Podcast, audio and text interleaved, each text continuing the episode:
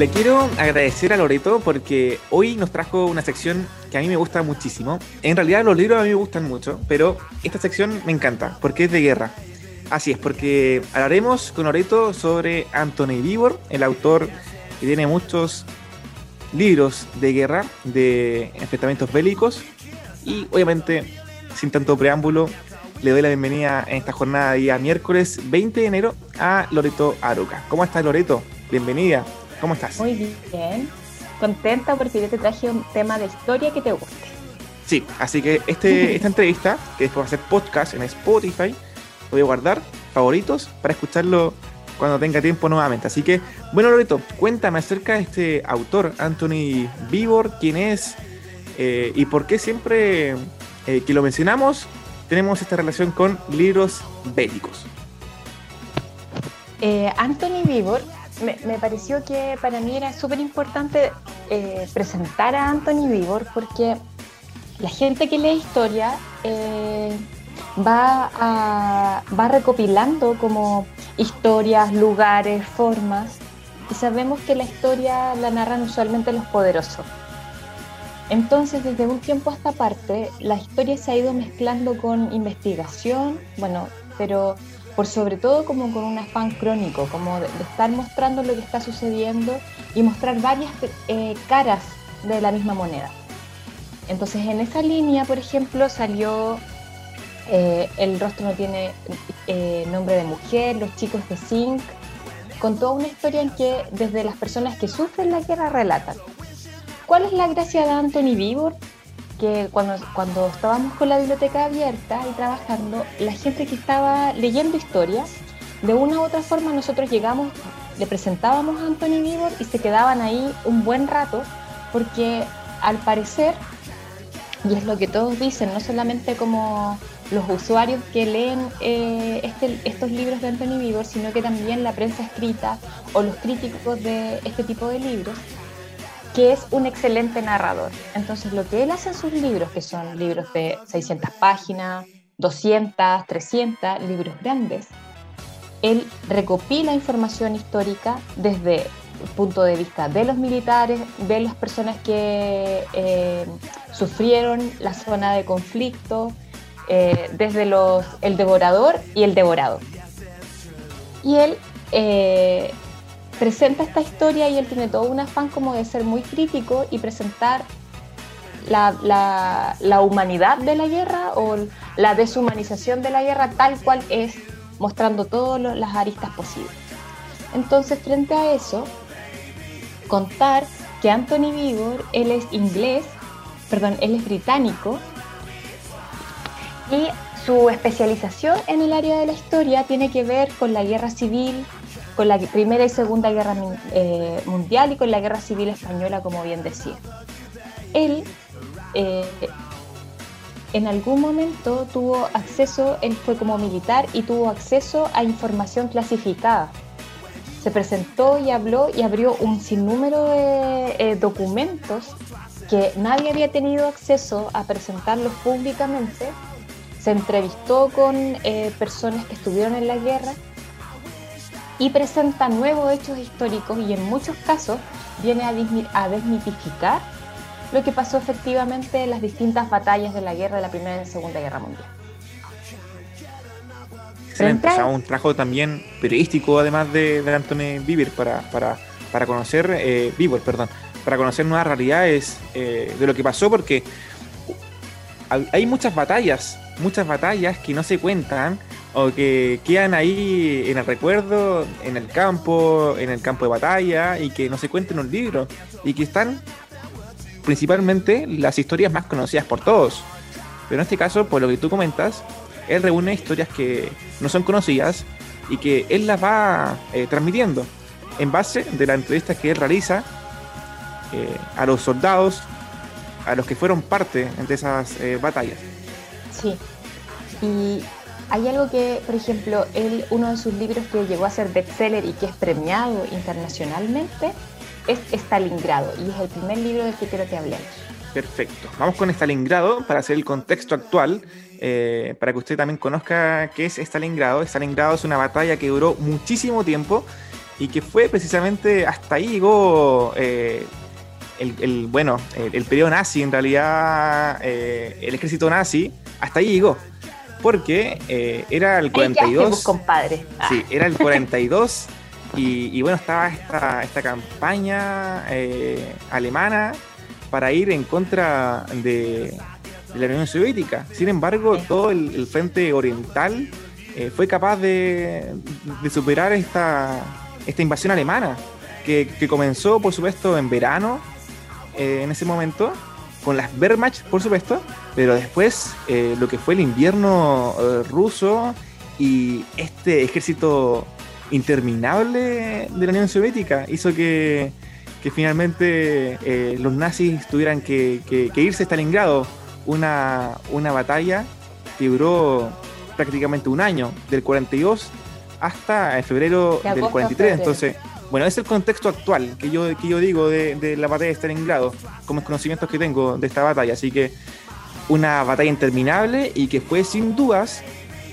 fue sin dudas la batalla que generó un antes y un después en la Segunda Guerra Mundial, porque de ahí más ya todo fue repliegue por parte de, la Alemania nazi. Y me encanta tu reseña en general porque me parece que está perfecta. ¿Qué pasa con Anthony Vigor? Anthony Vigor cuenta, por ejemplo, en, este momento, ¿por qué se da la batalla de Stalingrado? Porque eh, Hitler y Stalin eran los, dos como jefes de los rusos y los alemanes enfrentados. Esto finalmente era una lucha de egos igual creo que yo me equivoqué también porque en ese momento ya no eran tantos rusos, sino que eran soviéticos, porque ahí ya eran la Unión Soviética y Rusia eh, es el país como se llama actualmente, y que en su momento también se llamó, pero ahí en ese periodo donde estaban los soviéticos, este poder de, de Stalin, de Lenin, eh, se llamaba la Unión Soviética. Exacto. Y entonces, ¿qué pasa? Que lo que Anthony Vigor hace, o sea, refleja acá es como los alemanes llegan a Stalingrado y presenta todo lo que no se contó. Dice que ha sido una de las batallas y de las batallas a nivel mundial más horrorosas que se ha podido, que se han dado como inhumanas, como de violencia sistemática, em, eh, de maldad, como que en un momento quedaron los alemanes como de malvados, pero al parecer que después las personas de la Unión, los habitantes de la Unión Soviética también fueron muy despiadados con los alemanes que estaban ahí. Cuenta también cómo la gente Stalingrado, las personas que vivían, por ejemplo, nos vienen a invadir Concepción, pero todas las personas de Concepción no podemos irnos y la milicia no nos deja irnos para no desmoralizar a los eh, militares entonces, al final, toda la gente de Concepción tiene que quedarse ahí a resistir un embate que, si ustedes ven las imágenes, son impresionantes. O sea, no queda palo sobre palo, nada, nada, no queda nada en esa zona. También Anthony Bieber cuenta de cómo las mujeres eh, tienen un valor importante porque ellos finalmente, la, la, estrategia de la Unión Soviética es hacerles el aguante y que llegue el invierno y vencerlos por cansancio. Sí, y así ocurrió precisamente. Y así ocurrió, pero también hay una gran labor de las mujeres porque eh, a los alemanes les llamaba mucho la atención que las mujeres, al igual que los hombres, estaban en, el frente. O sea, no era, esto no fue una guerra de alemanes hombres con em, soviéticos hombres. Fue de alemanes hombres y toda una sociedad de, de soviéticos, de personas, hombres, mujeres, eh, los niños también, cuando después los niños morían, los usaban como escudos humanos para poder hacer las arremetidas frente a los alemanes. toda esta historia del terror está tan bien escrita por Anthony Bieber que la gente se sienta, como le, decía Christopher antes que partimos, se sienta y lo lee. Como... Claro, de hecho, Loreto, antes de que ya pase a otro tema, eh, a un punto principal, me encantaría eh, también comentar lo que tú dijiste acerca del rol de las mujeres. En ese momento, hasta ese entonces, las mujeres eran destinadas para trabajar en fabricación de armas, en empresas. Sin embargo, ahí también marca un precedente. Claramente la mujer también puede ser parte de un conflicto bélico. Y lo hizo.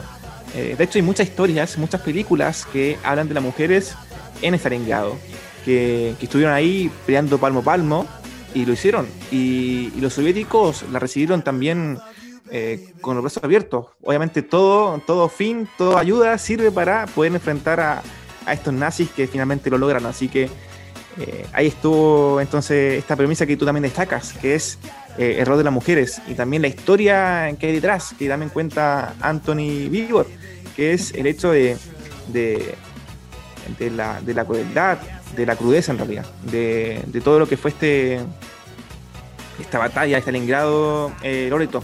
Y bueno, para seguir con el tema, porque ya el tiempo nos apremia, como, como siempre, porque el tiempo se hace muy, muy corto, eh, tenemos otro libro, Loreto, ¿cierto? Que nos traes para comentar en este programa.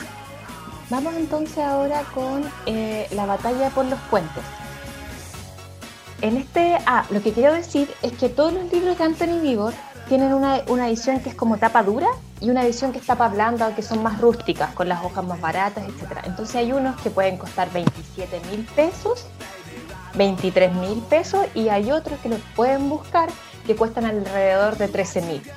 Si ustedes quieren un libro como para que les dure mucho tiempo y poder revisitar, prefieran la versión más cara. Pero si quieren un libro para, de tapadura, con mejores hojas, eh, porque las ediciones de bolsillo, las hojas se ponen amarillas muy pronto y la tapa blanda se daña rápidamente. Pero si usted quiere conocer la historia para tenerlo o es lo que usted puede acceder, cómprese la versión más barata. Eso es importante, Loreto, porque uno compra libros, lo lleva en la mochila, en la cartera, eh, en el bolso, viaje en viaje, en el estante.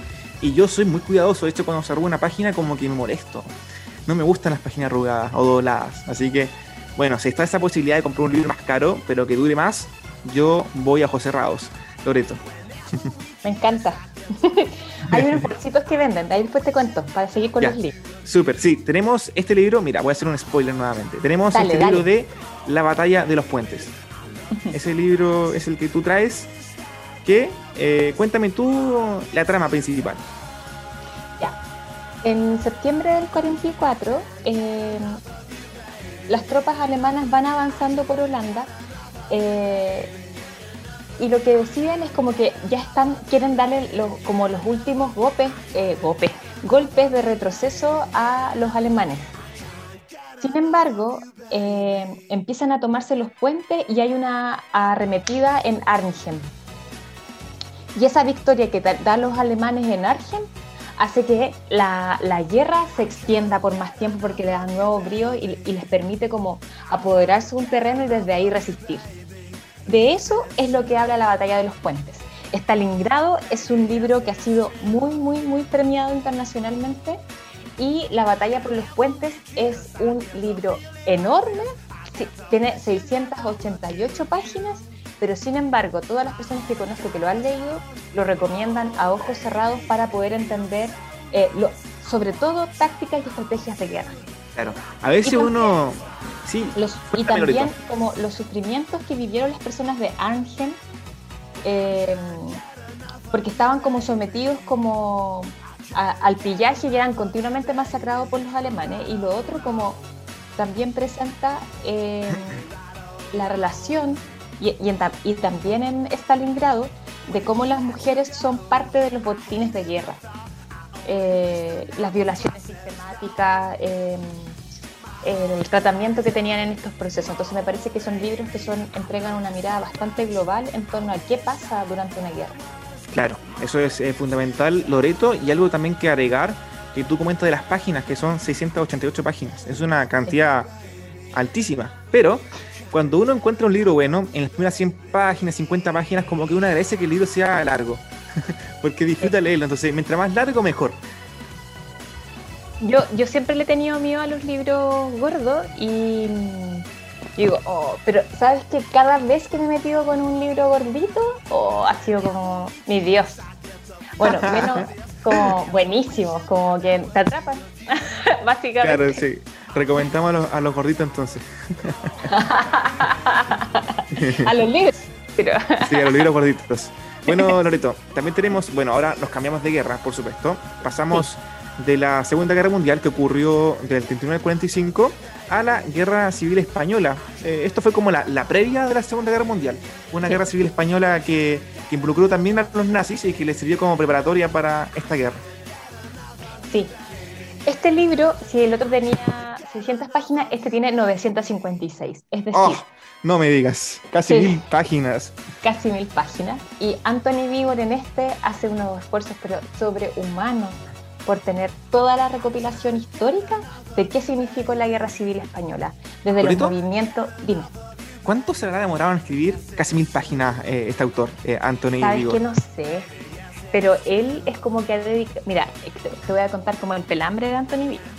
Anthony es británico, pero él es hijo de una escritora y de una abuela, su abuela, eran todas escritoras afamadas en, como en su país. Y eh, él es una persona que ha dedicado su vida como al desarrollo de la historia. Y él es como... Eh, hay algunos que lo critican porque dicen que puede ser un poco burgués. Bueno, de hecho lo es, porque eh, estudió en colegios caros, tiene, viene como un poco de la casta. De hecho, su esposa que también hace trabajo de historia y es como eh, hace biografías de personas, también es escritora. Ella es hija como es hija y, nieta de una pintora y de una actriz muy connotada. Y ellas sí que eran así como que tienen cargos nobiliarios. Entonces son gente como burguesa que ha dedicado y que ha tenido una formación sumamente amplia eh, y de buena calidad, básicamente. Entonces algunos retractores dicen que él cuenta una versión de la historia, pero las personas, y al ser militar y todo eso como que lo enjuician, pero él en toda su eh, biografía o en todas las entrevistas que le hacen, él dice y recomienda que, o sea, él habla de sí mismo como que él ha tratado de hacer un trabajo serio de historia y de recopilación de la historia de forma, ¿cómo se dice cuando uno imparcial? Pero sabes qué, Loreto, yo ahí soy un poquito más eh, reacio. Encuentro que la historia nunca es objetiva. Siempre tiene su punto de vista. Entonces, por más que tú quieras eh, recopilar fuentes, entrevistas, datos, nunca va a ser objetivo. En realidad, nunca nada es objetivo. Eh, hasta la noticia concreta de un día a día, por ejemplo, nunca va a ser objetivo. Así que tenemos que también tener en cuenta que la historia nunca es objetiva y en base a esto, la idea es armar tu historia con lo que tú quieras tener. Por ejemplo, un libro de la batalla de Stalingrado hecha por los alemanes y otro libro de la batalla de Stalingrado hecha por los soviéticos, en este caso por los rusos.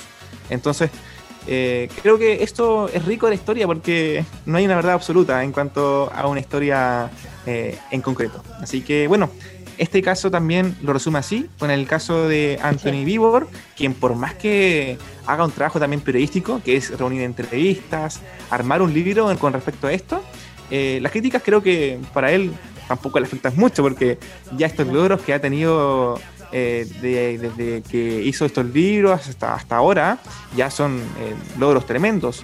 Y de hecho, este libro de la Guerra Civil Española, ¿cuándo fue creado? ¿Cuándo fue publicado, Loreto?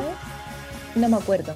Puedo buscar y te lo digo enseguida. Ya, porque el de Stalingrado, o no, el que hablamos recientemente, que era el de los puentes, ¿cierto? que era La batalla de los puentes, fue publicado hace poquito, hace dos años, el 2018, sí. Así que está vigente, así que por favor, Anthony, nunca te mueras. Dicen que, o sea, la, crítica, mira, eh, una crítica, digamos, como ya quedamos en claro que entre los dos va a estar todo, como que todo es subjetivo. Una crítica lo, presenta como el mejor cronista de guerra de los últimos tiempos. O sea, mm. es un indispensable, eh, sí o sí.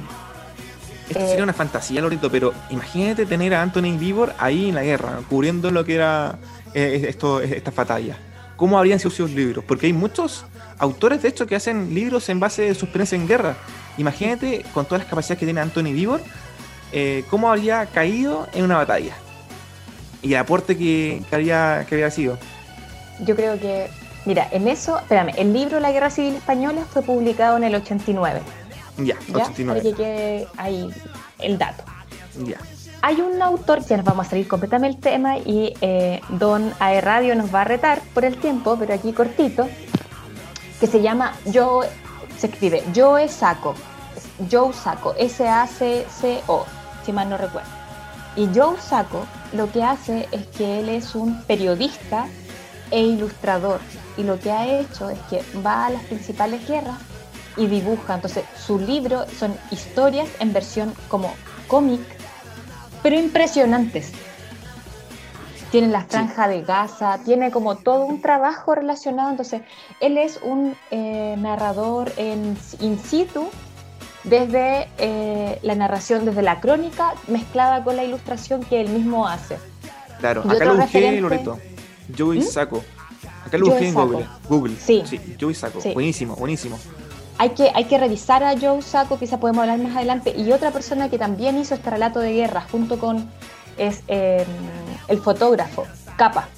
Sí, Capa. De hecho, eh, tiene sus fotos eh, que culpó a la revista Times porque se las borraron en, el día D, en el desembarco de Normandía. Sí, pero bueno, quedan fotos no son las mejores, sí, pero están ahí eh, viendo la crudeza de los hechos. ¿Por qué él acusa? ¿Por qué digo que no son las mejores? Porque él dice que, él dijo en, su, en realidad que, que no fueron las que él sacó en su totalidad, que fueron publicadas solamente algunas.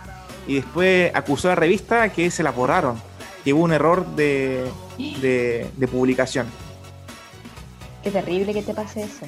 Imagínate una guerra que no hay como ya, por ejemplo, este programa, este podcast, esta entrevista, la podemos grabar no sé cuántas veces, cinco veces, para que salga bien. Pero en ese caso la batalla no se puede repetir. Diga, oye, deja de disparar, por favor, que tengo que sacar la foto de nuevo. No.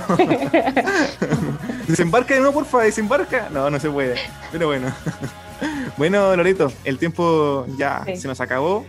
Eh, porque después, claro, como tú dices, Don AE Radio se enoja, así que por el tiempo. Bueno, Loreto. No, no eh, que nos daba permiso.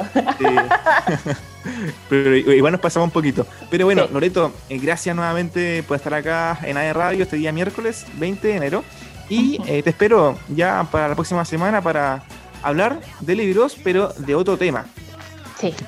Mira, ahí estamos, voy a ver porque mm, me interesa mucho cómo poder abordar algunos temas que podemos recomendar para leer a niños como más pequeños, pero como lecturas que puedan ser divertidas eh, para quinto, sexto, básico. Eh, y también quizás podríamos hacer una recomendación de audiolibros. Audiolibros, perfecto. Sí, eso está de moda prácticamente, está bastante usual para los chicos. Sí, perfecto. Bueno, Loreto, te deseamos un gran miércoles y también un gran cierre de semana, que queda poquito ya para que termine esta semana y también enero, que ya estamos a 20 de enero, queda muy poco para que comencemos febrero. Y ojalá que tengamos vacaciones. Ah. sí.